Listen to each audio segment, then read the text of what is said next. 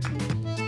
Eh bien bonjour à tous euh, et à toutes et bienvenue dans ce nouvel épisode d'Innovation and Prospective Talk, le podcast qui vous parle d'innovation, de transformation digitale et de tech pour en analyser l'impact sur la société, les hommes avec un grand H et les organisations. Ce podcast est à retrouver sur notre site internet www.innovationtalk.tech ainsi que sur l'ensemble des plateformes de podcast, Apple Podcast, Deezer ou encore Spotify. Et si vous aimez ce rendez-vous hebdo d'analyse de la tech, nous vous invitons à mettre 5 étoiles, un pouce vers le haut à partager la bonne parole, à partager cette émission sur les réseaux sociaux, que ce soit Facebook, Instagram, Twitter ou encore LinkedIn avec un seul hashtag, le IPT tout attaché podcast. Je dis nous car je ne suis pas seul aux commandes, je suis Mathieu de Bafrouchon et je suis accompagné pour cet épisode spécialité de Lionel Tardy et de nos invités. Bonjour Mathieu, bonjour à toutes et bonjour à tous.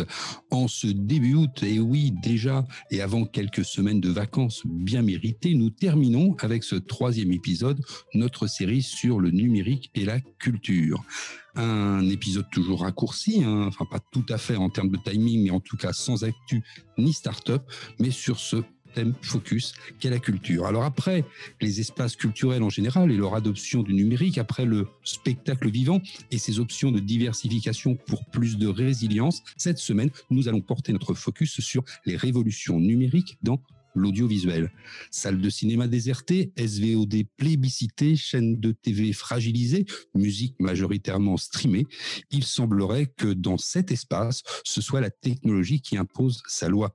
Pour répondre à nos questions sur un futur qui semble s'accélérer et se conjuguer déjà au présent dans ce domaine, nous retrouvons nos deux grands témoins, Éric Leguet, cofondateur d'Index Plus, années 90, les premiers sérum culturels et qui aujourd'hui est maître d'ouvrage de projets numériques à l'Institut du monde arabe et à l'école Ferrandi et qui est aussi coach de start-up pour le consortium Cap Digital Paris Région. Et puis aussi Patrick Olivier, son complice, qui a été chef de l'inspection générale des affaires culturelles au ministère de la Culture et qui aujourd'hui est consultant international dans le domaine de l'administration de la culture et de la communication pour le secteur privé et les institutions internationales. Alors bonjour Eric, bonjour Patrick et Mathieu. Pas comme la dernière fois, je te laisse l'honneur de la première question. vous êtes trop bon, mon cher euh, Lionel. Bonjour à, à tous les deux. Première question de, cette, euh, de, cette, euh, de ce troisième volet. L'audiovisuel a été impacté un peu comme finalement la musique dans son modèle économique. Est-ce que l'arrivée de nouveaux acteurs, l'accessibilité de la création ou la facilité aujourd'hui de diffusion via les différents services qui existent font finalement que l'audiovisuel est souvent un mot un peu générique? Comment est-ce qu'on pourrait le, définir? Eh Tout simplement au sens des compétences ministérielles qui, fait quoi? On, distingue un peu historiquement le cinéma et la télévision euh, le cinéma étant conçu un peu comme quelque chose de, noble, culturel. La télévision, au début, regardait avec une certaine suspicion. Le, Centre de cinéma, progressivement, s'est mis à traiter euh, les, deux, les programmes de télévision, enfin, l'ensemble des programmes, nouvelles technologies aussi. Mais il y a toujours cette suspicion. Puis assez récemment, je crois que ça doit faire une douzaine d'années, je n'ai plus euh, la date en tête, le, le service qui a la tutelle de la télévision, c'était sa juridique et technique d'information, rattaché au Premier ministre, a rejoint en fait le ministère de la Culture. Donc euh, maintenant, la, culture, le ministère de la Culture, au sens des compétences ministérielles, a compétence sur l'ensemble. Donc la télévision est enfin considérée comme un outil euh, culturel. Alors qu'avant, euh, vous vous souvenez, cette, cette méfiance était illustrée par la création de la chaîne Arte, par exemple culture était, était spécialisée, était une sorte de, ghetto, une chaîne unique. Les autres avaient des obligations culturelles, hein, des obligations de diffusion de théâtre, de, de films, diverses contraintes, mais Arte était la chaîne spécialisée. Donc on est en train de sortir un peu de, de tout ça, on arrive plus dans une politique de la, de la demande maintenant et on commence à faire attention à ce que demandent nos téléspectateurs. Et toi, Eric, tu, tu, as quelque chose à ajouter? Oui, parce que le terme audiovisuel, si on parle business, désigne un modèle de financement lié à la publicité, qui était le modèle américain des années 50 qu'on a connu jusqu'aux années 80, c'est-à-dire c'est la publicité qui paye la télé, alors que nous en Europe pendant très longtemps on a une, une, télévision d'État, une, télévision publique. Donc le mot audiovisuel souvent désigne euh, essentiellement un secteur qui aurait un mode de financement euh, privé ou publicitaire. Donc tout ça est mélangé puisque maintenant tous les modes de financement touchent à peu près tous les secteurs de diffusion. Donc c'est beaucoup plus flou d'avoir une lisibilité. Et puis L'autre aspect, qui est, alors, qui est pour le coup très français, c'est cette euh, graduation et ce que disait tout à l'heure euh, Patrick, c'est-à-dire il y a le grand écran, alors il y a une sorte de noblesse, alors le grand écran dans la noblesse arrive quand même loin derrière le théâtre, ainsi de suite, mais l'écran de cinéma, c'est quand même la noblesse. Si vous vous souvenez du film euh, très drôle d'ailleurs, ça j'ai oublié le nom, euh, où euh, justement euh, Villeray dit comme ça son, au téléphone en disant mais vous savez c'est pour le grand écran, pas pour la petite lucarne.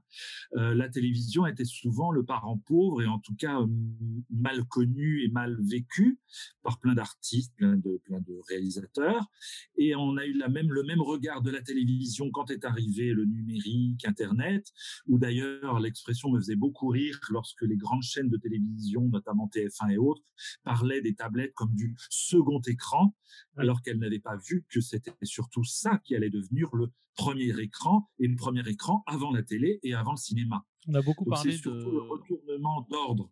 Et on a beaucoup parlé des stratégies second écran d'ailleurs dans le marketing. Euh. Excusez-moi, le titre du film a échappé dans le dîner de con. Euh, Villeray dit comme ça, pas pour le grand écran, pas pour la petite lucarne. Oui, alors ça me fait rebondir sur quelque chose qui me tenait à cœur euh, dans cette deuxième question.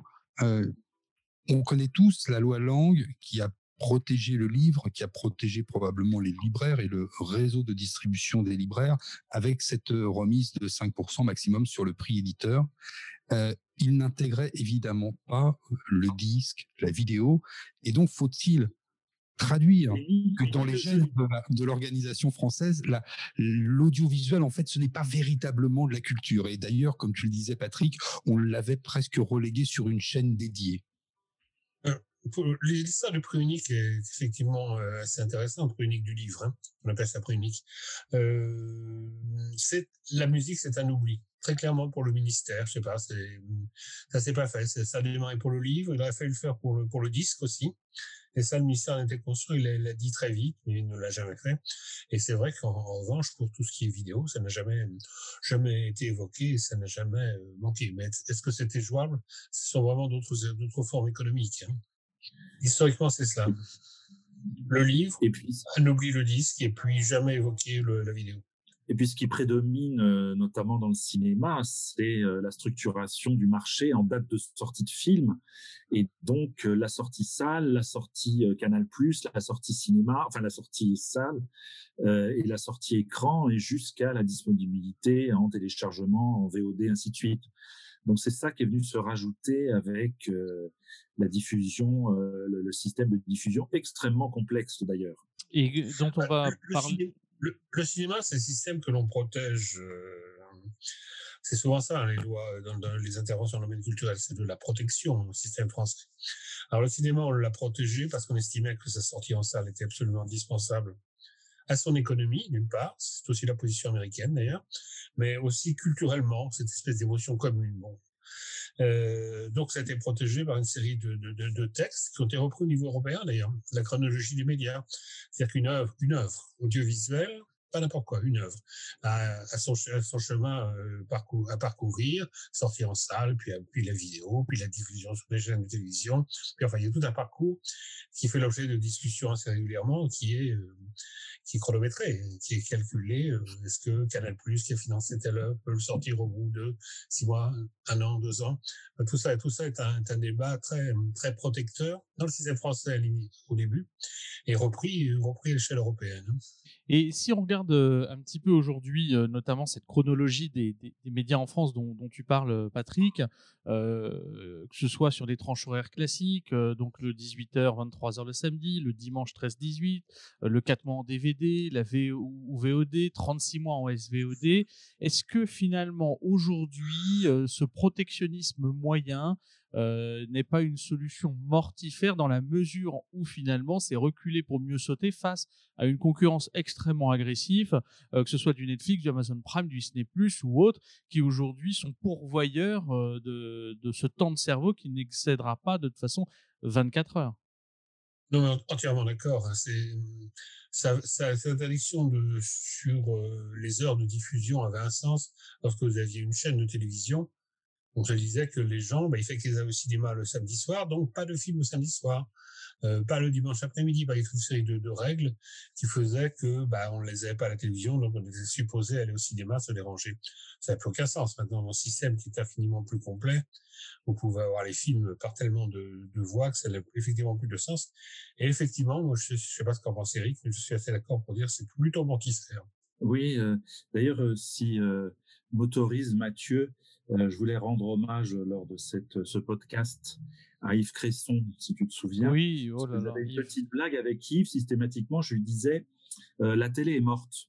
Oui. Et lui, non, mais non, mais non, pas du tout, Eric. Au contraire, la télé n'est pas morte. Regarde, il, c'est un producteur de, de, films, un producteur de séries, notamment en Chine. Et en fait, ce que l'on regarde, c'est que le spectateur s'est complètement émancipé à la fois du support sur lequel il regarde ou du moment auquel il le regarde. Et on voit bien que du coup, toutes les séries s'adaptent. Euh, on fait du l'UX, hein, comme dans c'est du mmh. numérique, donc on fait du l'UX. C'est-à-dire qu'on va faire des séries calibrées autant que vous mettez en moyenne dans votre RER où on va dire je fais du film qui puisse être regardé dans telle durée, euh, où je puisse le redécouper dans telle de, de telles séquences. Donc du coup, en s'émancipant complètement de, de, la durée du support et du moment où on le regarde, toutes les lois qui avaient été assez rigoristes sur, comme le disait euh, Patrick très justement, sur bah, le mardi soir, on doit aller, mmh. comme c'est la veille de la sortie, on va peut-être pas aller au cinéma ou ainsi de suite, ou pas le dimanche après-midi, bah non plus du tout, du tout d'objet, puisque n'importe quelle n'importe quelle production audiovisuelle va avoir sa durée adaptée euh, eh ben, à son audience et au moment de sa consultation. Mais on a le, exactement le même phénomène avec euh, le jeu vidéo. Euh, mmh. parce que tout à l'heure on disait justement la, la même chose s'est produit pour le jeu vidéo, hein, qui est aussi un produit que je rentrerai souvent dans une dans une nomenclature d'audiovisuel, hein, puisqu'il se regarde via un écran. C'est-à-dire qu'on a exactement la même chose. On s'est focalisé sur la tranche d'âge, mais pas ni sur la durée, ni sur le financement. Euh, on a surtout regardé cet aspect-là, mais c'est exactement la même chose. En fait, on a des durées de jeu qui correspondent aux usages du public. Et donc, c'est cette là qui focalise la durée du, du spectacle. Donc, la consommation, finalement, de cette production audiovisuelle qui est devenue omnicanal et en fait essentiellement mobile, ces fameux petits écrans euh, qui sont des lucarnes portables, si on paraphrase euh, Jacques Villeray, le consommateur devient donc le promoteur de cette demande, euh, notamment en tant que spectateur ou internaute.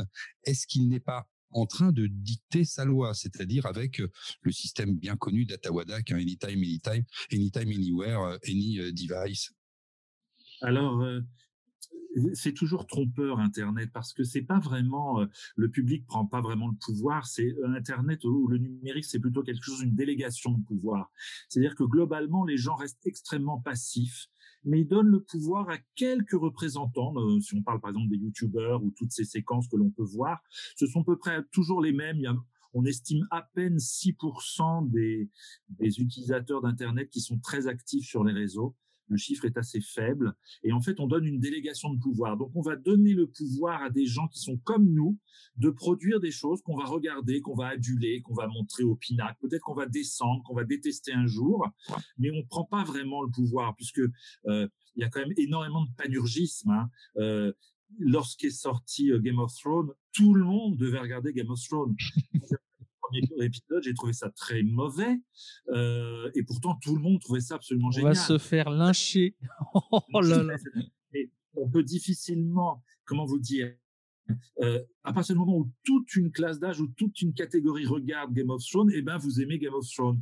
Et donc du coup, ce qu'il faut attendre, c'est une certaine maturité où mmh à ce moment-là, les gens vont pouvoir trier en disant ben, ça c'est plutôt bien, ça c'est moins bien. Est-ce qu'on a vraiment le, le choix de d'apprécier telle ou telle chose? Je ne sais pas. Hein. Il y a des choses qui sont formidables, il y a des choses qui sont beaucoup moins formidables, mais il y a des, des élans comme ça qui se font où brutalement tout le monde va adorer euh, Netflix. Euh, on a, on a bénéficié énormément. Enfin, personne ne pouvait dire du mal de Netflix. Tout le monde allait se précipiter pour acheter Netflix. Et puis, ça commence à se calmer. Et puis, brutalement, tout le monde doit aller euh, chez Disney. voilà, c'est un petit peu ces, grands mouvements-là. Une remarque, générale quand même sur euh, sur sur, l'ensemble. les différences entre le cinéma et les séries, par exemple, que tu que tu viens de citer, se sont terriblement amenuisées. Enfin, les, ah coûts se sont rapprochés et la qualité dans certaines séries, ah là, euh, c'est la qualité cinéma, comme on dit. Euh, c'est difficile de suivre. Donc la, la, frontière est en train de, de s'amenuiser. Moi, je dirais que l'enjeu n'est pas là, c'est pas ça la discussion sur euh, tellement le goût du spectateur, c'est sur le, maintien des, modes de diffusion. Est-ce qu'on va conserver les salles? C'est pas ce n'est pas si évident comme réponse. Alors on est heureusement ou malheureusement dans une situation où on a eu euh, une situation expérimentale à l'échelle euh, l'échelle mondiale, c'est avec l'épidémie en cours, c'est on a vu ce qui se passait. Aux, États-Unis, les salles de cinéma sont toujours fermées. Hein. On a essayé de rouvrir un peu en France. Aux États-Unis, toujours fermées. Alors on voit des réactions de, extrêmement extrêmement différentes. On a l'impression que tout le monde teste un peu. Alors il y a ceux qui continuent à penser que la sortie en salle est indispensable à la survie du cinéma et qui retiennent leurs blockbusters en attendant euh, des jours meilleurs. C'est Top Gun 2, c'est tout ça, tout ça est bloqué pour le moment. Et puis il y a ceux qui essaient de, des méthodes plus expérimentales. Je pense à Disney avec ses, ses Mulan Mulan, je sais pas comment on dit. Oui, Mulan, Mulan. Mulan, ouais, la Qui a passé ça sur euh, sur sa plateforme. Qu'il n'a pas diffusé en salle puisqu'il n'y en a pas. Il l'a pas exporté, mais qu'il l'a passé sur euh, sur sa plateforme Disney+ et qui alors expérimente des prix très élevés puisqu'il le sort à 30 dollars. 30 mmh dollars la, la, consultation de, de, ce film. Donc on voit qu'ils sont en train de tester un nouveau mode de, de, de financement. On voit si on peut passer de la salle ou pas. Alors ça, ça permet le... On remarque qu'en euh, France, il sort plus de blockbuster américain. Il y en a un seul qui sort en ce moment, qui est Greenland, et qui sort en plein mois d'août, mais c'est le seul. Tout le reste, c'est stoppé. Hein. Non, mais d'ailleurs, les exploitants de salles disaient aux journalistes qui les interviewaient il y a encore quelques, heures ou quelques jours, il, il, c'était presque une injonction euh, à destination des majors, s'il vous plaît, sortez vos blockbusters. Qu'est-ce que vous voulez que l'on fasse de nos spectateurs, que l'on essaye de faire revenir dans les salles s'ils n'ont pas un élément pour vouloir, pour les attirer? Et d'une certaine façon, c'est le serpent qui se mord la queue. Les Américains qui font des sorties mondiales planifiées, marketées, bloquent tout, et les exploitants de salles pour les pays comme la France qui tentent de les réouvrir disent s'il vous plaît alimentez-nous parce que c'est pas en ressortant le film qui est sorti finalement euh, de façon un petit peu euh, confidentielle il y a trois mois, c'est pas en le ressortant qu'on va remplir nos salles et, ils témoignent que leurs salles restent euh, désespérément assez vides. Oui, mais les Américains tiennent, tiennent, à leur système parce que le, leur, quand ça marche, leurs films sont amortis immédiatement en salle sur le territoire américain. Le reste, c'est une sorte de second marché. Tout ce qui est VOD, tout ce qui est diffusion DVD et exportation. Tout ça, c'est pour eux, c'est du second marché. Donc la première partie salle sur, sur le territoire américain est fondamentale dans leur financement. C'est ce qui explique leur, euh, attitude. retenir actuellement. Si, si, on regarde bien les, euh, les différentes chaînes de télé ou les grands réseaux télé, euh, les salles de cinéma, finalement, qui restent aujourd'hui des, des, diffuseurs, euh, à l'instar de ce qu'on a pu avoir dans les sociétés discographiques, alors qui existent toujours, mais sous une autre forme, qui étaient que des distributeurs de, de galettes vinyle ou de polycarbonate, comme Lionel euh, aime, à le dire, finalement, est-ce qu'ils ne sont pas tous voués à disparaître Ils ne sont pas transformés On a aujourd'hui une évolution quand même des moyens techniques euh, qui diminuent les coûts de production de manière drastique, donc on veut bien les augmenter ou pas, mais quoi qu'on en soit, il y a une accessibilité presque à la création. Euh, les grands acteurs du secteur, finalement, face à du YouTube, du Dailymotion, du Disney+, du Molotov, du Ulule, etc., alors que même sont souvent considérés comme YouTube comme une chaîne à part entière par ses utilisateurs. Le combat des tradis qui resterait tradis, finalement, est-ce qu'il n'est pas euh, euh, perdu d'avance, encore une fois, euh, quand on sait que même aujourd'hui au WC, 64% des personnes qui vont aux toilettes partent avec leur smartphone dans les mains. même à terme, une homogénéisation peut-être des contenus, parce que de toute façon, on va centraliser les, les réseaux de distribution sur un, deux, trois, peut-être une dizaine d'acteurs maximum. Question difficile.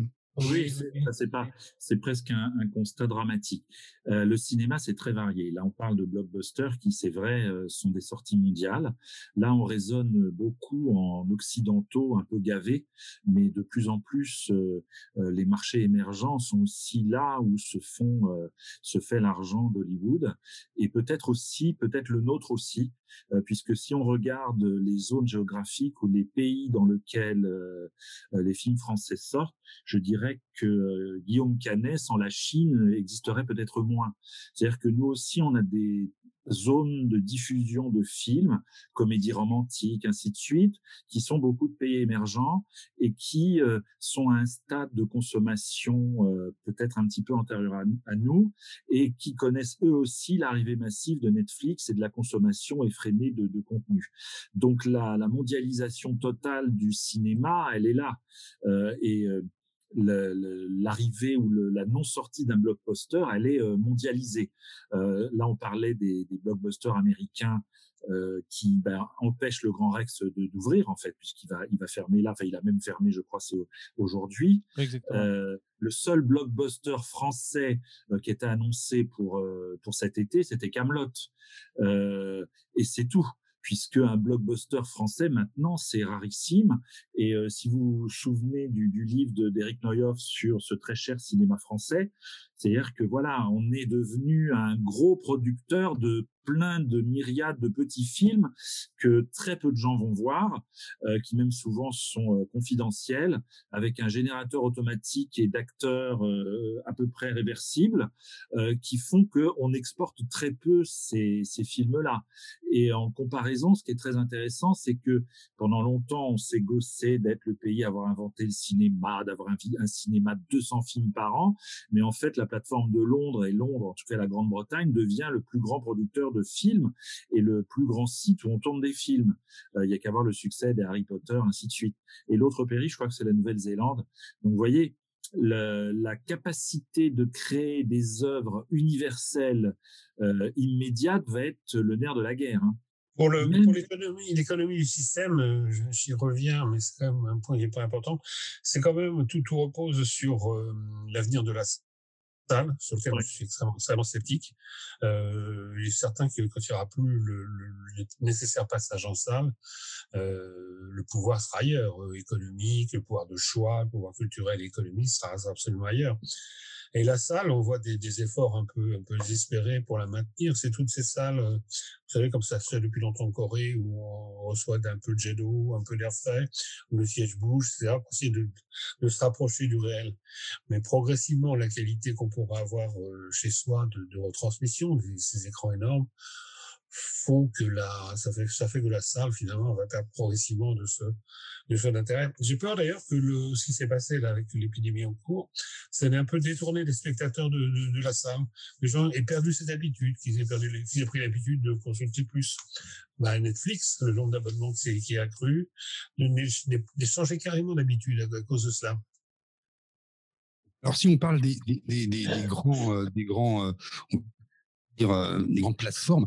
Moi, je voudrais aborder un peu les droits audiovisuels parce que les droits audiovisuels, c'est une richesse et leur gestion pourrait peut-être échapper aux grandes sociétés d'auteurs euh, comme la pour la, la, musique, au seul profit finalement des grands propriétaires de catalogues qui, eux, seraient capables de dealer de gré à gré avec des Netflix. Bah pour l'audiovisuel, effectivement, plus sur les catalogues hein, déjà. La SACEM pour la musique, c'est un système un petit peu, un petit peu différent. Euh, L'audiovisuel, ça, c'est une autre, autre état. Le, le, catalogue a un poids qui est, qui est essentiel, oui. C'est déjà le cas. Hein. Bah, on voit bien d'ailleurs, euh, je ne sais plus quel, euh, je crois, bah, je crois que c'est Netflix hein, qui a qui a signé cet été en plein en plein euh, confinement le catalogue de tous les films de François Truffaut. Oui, oui. Oui, non, c'est le glissement de pouvoir dont on parlait, pouvoir culturel et économique, dont on parlait il y a un instant. C'est aussi un modèle économique euh, intéressant, Netflix, parce que c'est un modèle économique boursier, c'est-à-dire qui rentre exactement comme le modèle de toutes les, startups de nouvelles technologies américaines. C'est-à-dire la première chose, c'est d'abord de lever des fonds massivement avant même de poindre ou de pourrait prévoir la moindre rentabilité.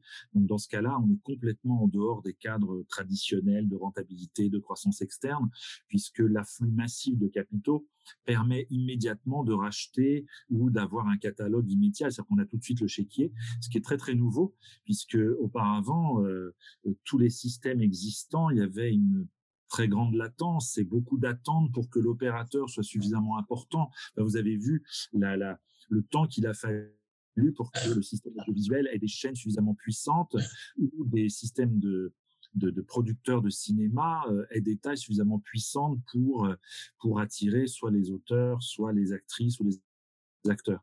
Donc là, ce modèle ce modèle de type NT, enfin nouvelle technologie, hein, tel qu'on l'a dans le financement des autres startups, qui est uniquement boursier, a permis, de, a permis de libérer immédiatement le chéquier. Et là, il n'y a absolument aucune limite. Euh, et il n'y en a pas puisque de toute façon, il y a toujours massivement euh, euh, du cash à investir. Il n'y a pas de limite pour l'achat de n'importe quoi. Et là, si ils peuvent acheter le catalogue, le catalogue, enfin les œuvres de de, de, de Truffaut je me souviens lorsque euh, l'opération, lorsque MK2 avait racheté, je crois, c'est le catalogue de Charlie Chaplin. Euh, et MK2, c'est rien du tout. Euh, à ce niveau-là, c'est absolument rien du tout. Donc on voit bien les mastodontes qui sont capables de racheter des compagnies entières ou des productions entières. Donc de ce côté-là, euh, la, la, je dirais la guerre est perdue puisque de toute façon les moyens financiers ils sont de ce côté-là. Euh, enfin, il y a qu'à voir l'opération actuellement qui est hallucinante entre TikTok où mmh. Microsoft se propose de racheter TDG. Mmh. Évident, il n'y a aucun problème monétaire. Et de la même chose dont on se posait même la question de ce qu'ils allaient faire de LinkedIn quand ils ont racheté LinkedIn. Bien sûr. Donc se pose toujours cette. C'est pas euh, grave. On peut même racheter et détruire. Ça n'a aucune importance puisque euh, le, le, le nouveau format n'est que de la valorisation et en aucun cas de la rentabilité. Donc c'est pas grave du tout. Oui, c'est-à-dire que là, on quitte la sphère de l'audiovisuel et on quitte la, et on rentre dans la sphère boursière où l'argent qui est aujourd'hui relativement disponible fait que la capitalisation boursière d'Apple en ce moment est égale à l'intégralité du CAC 40. Alors, bon, c'est fluctuant, euh, c'est très vrai, c'est fluctuant et au moins on peut faire confiance aux Américains d'avoir des systèmes, des lois antitrust, ainsi de suite, de régulation chez eux. Mais c'est vrai que l'audiovisuel n'était pas habitué à ça n'était pas habitué à une financiarisation et de valorisation. C'est-à-dire que euh, le, film, l'auteur est géré comme une marque et non plus comme un produit, une produit. Alors je dis, je fais attention en disant produit, mais comme une production culturelle. Donc à partir du moment où c'est géré comme une marque, euh, on le retrouve à peu près euh, dans tous les dans tous les autres cas de figure, que ce soit du Elon Musk ou, ou autre. C'est-à-dire que c'est SpaceX et tout le monde connaît SpaceX et à ce moment-là, tout le monde doit connaître le nom du film euh, et le début de ça, c'est quand même incroyable parce qu'il y a que Hollywood pour faire ça lorsque le film, le biopic sur Mark Zuckerberg a été réalisé pour raconter l'histoire de Facebook, qui n'était qu'une grande opération de promotion qui a permis de lever énormément de fonds. Donc on est dans un système en effet qui est complètement euh, complètement euh, ouvert de ce côté-là et qui sort des visions traditionnelles que l'on avait de la prise de risque du producteur, de la création artistique, euh, d'un auteur. Enfin, je suis à peu près sûr qu'on pourrait pas avoir de nouvelles vagues avec un fonctionnement de ce type-là. C'est amusant parce que le, on est encore beaucoup pour le cinéma d'un fonctionnement qui était assez vieillot, avec des métiers spécialisés, le producteur, puis le distributeur, puis l'exploitant en salle, puis après ceux qui se faire diffusion dans, dans, la télévision, etc. Alors, il y avait déjà quelques cas d'intégration, bien sûr, de, ces métiers, mais euh, le cinéma traditionnel français fonctionne beaucoup sur cette euh, distinction de métiers. Et tout ça est en train d'exploser, bien évidemment, dans la mesure où euh, l'exploitant ou le diffuseur peut commander directement une œuvre, la financer directement. Donc ça change tout le système des droits qui était très très balisé, très normalisé par contrat euh, préétabli. tout ça est en train d'exploser de façon plutôt intéressante, je trouve. Il n'y a pas grand intérêt à avoir des métiers aussi spécialisés, producteurs, distributeurs. D'ailleurs, euh, le grand, c'est très amusant qu'on vive ça en 2020 parce que le, le, grand opérateur ou le grand visionnaire de ça, c'est Jean-Marie Messier lorsqu'il a créé euh, le groupe Vivendi parce que lui, il était pour la fusion de tous ces métiers-là et que le diffuseur, le propriétaire des tuyaux, comme il le disait, ou des contenus soit à peu près le même euh, et qu'il est, qu'il soit présent sur toute la chaîne. Et on était vraiment au début du numérique, hein, les années 2000, et euh, c'était l'époque d'AOL, ensuite de Bonavista, euh, de Bertelsmann en Allemagne. Et en fait, euh, ce sont pas ces gens-là qui sont, alors qui étaient les visionnaires de, ces, de cette vision les visionnaires de cette, de cette vision comme ça intégrée du métier, de la diffusion, du contenu, sont des nouveaux opérateurs euh, qui ont balayé tous ces anciens, à part peut-être Disney, mais Disney avait d'autres ressources. Euh, et les nouveaux opérateurs sont des opérateurs qui sont hors sol. Netflix est né de rien du tout. Alors on parle de... Alors, peut-être... Bien évidemment, quand il y a un système, c'est que on ne raisonne plus sur des termes économiques, bien évidemment et que là, les aspects culturels bon, bah, sont un peu gommés. Et comme euh, disait Eric tout à l'heure, il n'y aurait sûrement pas de nouvelles vagues, il n'y aurait sûrement pas de nouvelles formes de cinéma quand on est dans un système qui tient compte en priorité de la vie du spectateur. Alors, on parle quand même d'acteurs qui sont des acteurs de la tech, hein, quand on parle de Netflix ou autre, des acteurs qui sont euh, principalement euh, orientés data. Euh, finalement qui devient clé. On voit bien que les distributeurs euh, cherchent aujourd'hui à maîtriser l'ensemble du parcours de la consommation, alors que ce soit de l'adressage du teaser jusqu'à la visite dans les salles. Il y a l'IPTV qui est euh, en déploiement et qui naturellement va orienter l'adressage publicitaire en fonction de qui est devant l'écran dans, dans une forme de contenu qui est souvent en plus du contenu synchrone. Est-ce que c'est un, marché qui finalement va devenir le marché en considérant que c'est une course effrénée à l'utilisation de, de la donnée, euh, quel que soit l'acteur de l'audiovisuel Est-ce qu'il n'y a pas finalement tous les acteurs de l'audiovisuel à terme qui seront des data brokers? Alors, euh, ta remarque, excusez-moi de reprendre la parole, ta remarque est très judicieuse. Il faut un geek pour répondre voilà.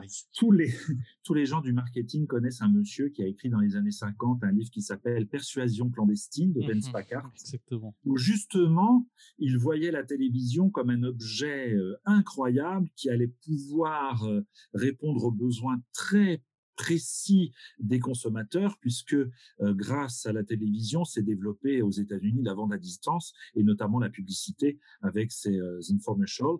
Et donc, on voyait euh, la présentation. Nous, on a connu ça très, très tardivement. Mais je pense que ça fait un peu partie du mythe.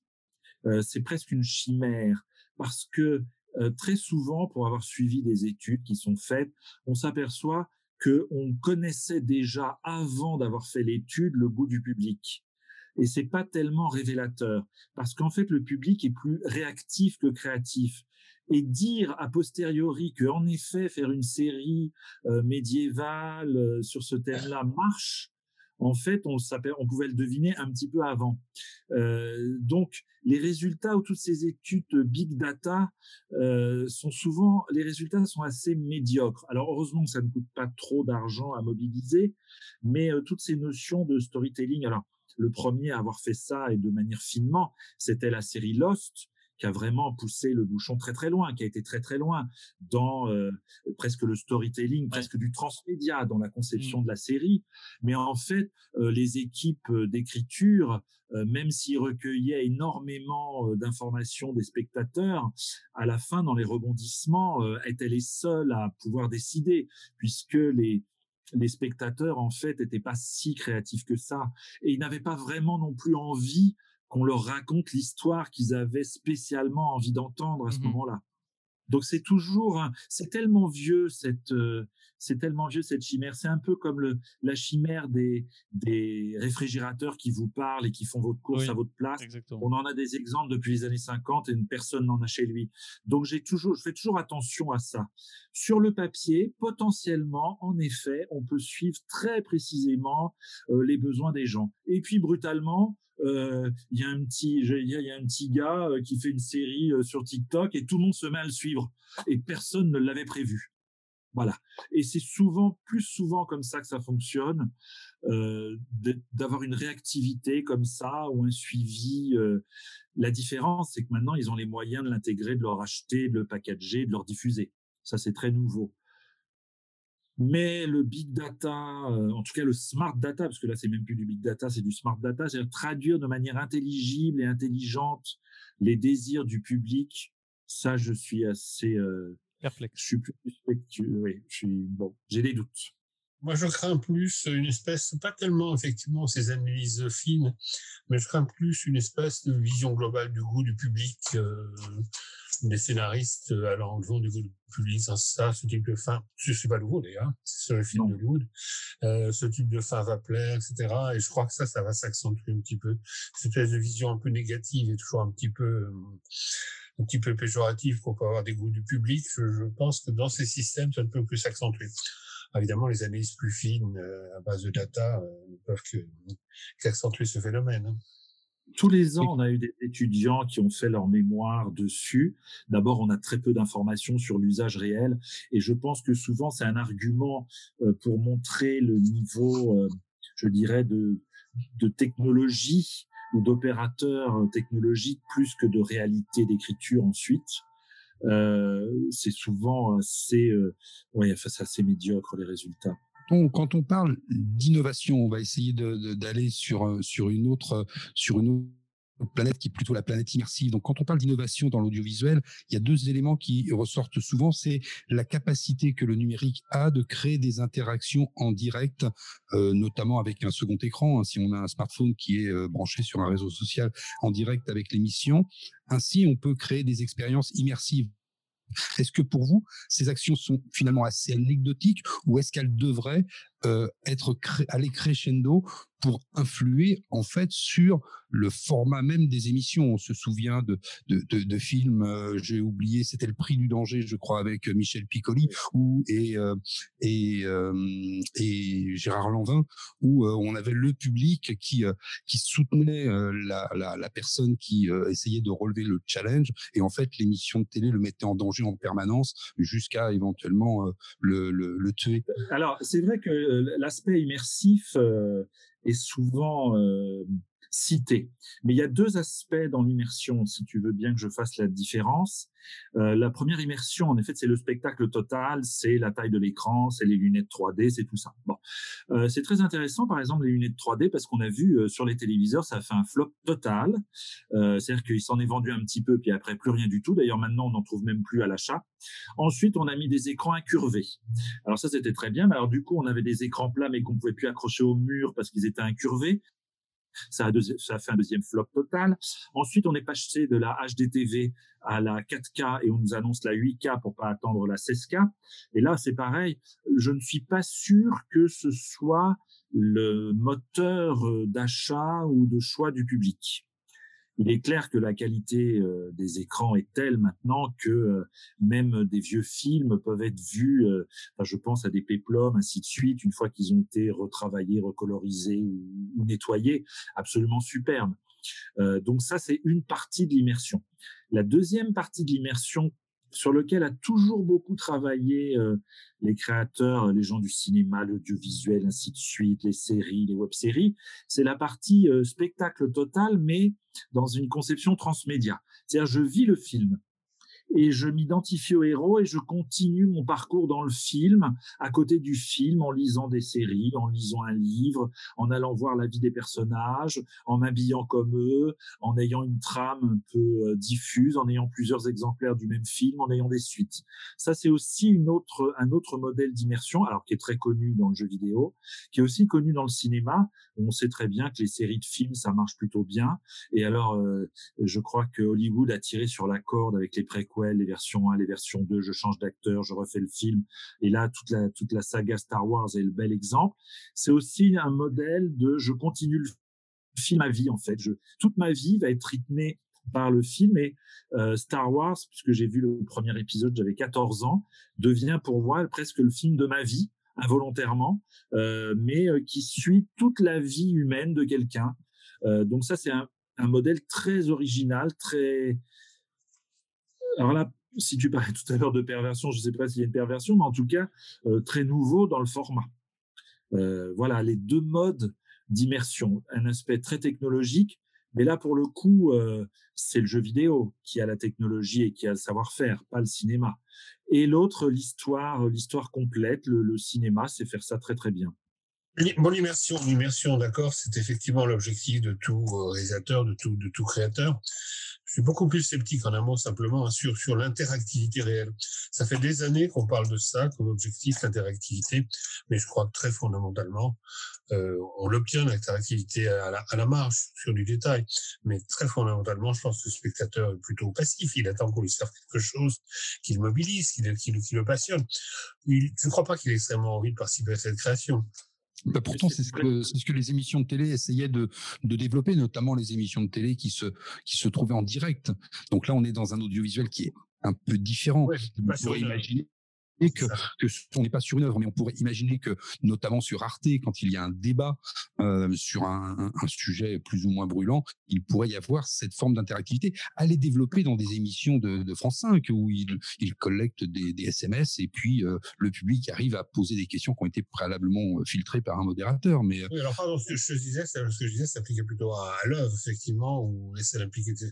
Pour ce qui est de, des jeux, pour ce qui est des débats, effectivement, c'est différent. Ça, ça a sa place, l'interactivité. Après, l'œuvre en elle-même, on le voit sur notamment, j'ai un exemple en tête qui me vient assez facilement, qui est celui de, de Black Mirror et l'autre euh, et le dernier épisode qu'ils avaient fait, le dernier opus, où on choisissait ce qu'il fallait faire. Alors, un, déjà, on tourne en boucle. Et puis, de deux, quand on regarde euh, une œuvre dans son ensemble, c'est aussi parce qu'on n'a plus envie de prendre de décision. Enfin, je pense hein, qu'il y a une, volonté de se délester de son environnement, de vivre un moment entre une œuvre, un artiste, son créateur, des proches qui sont là, etc.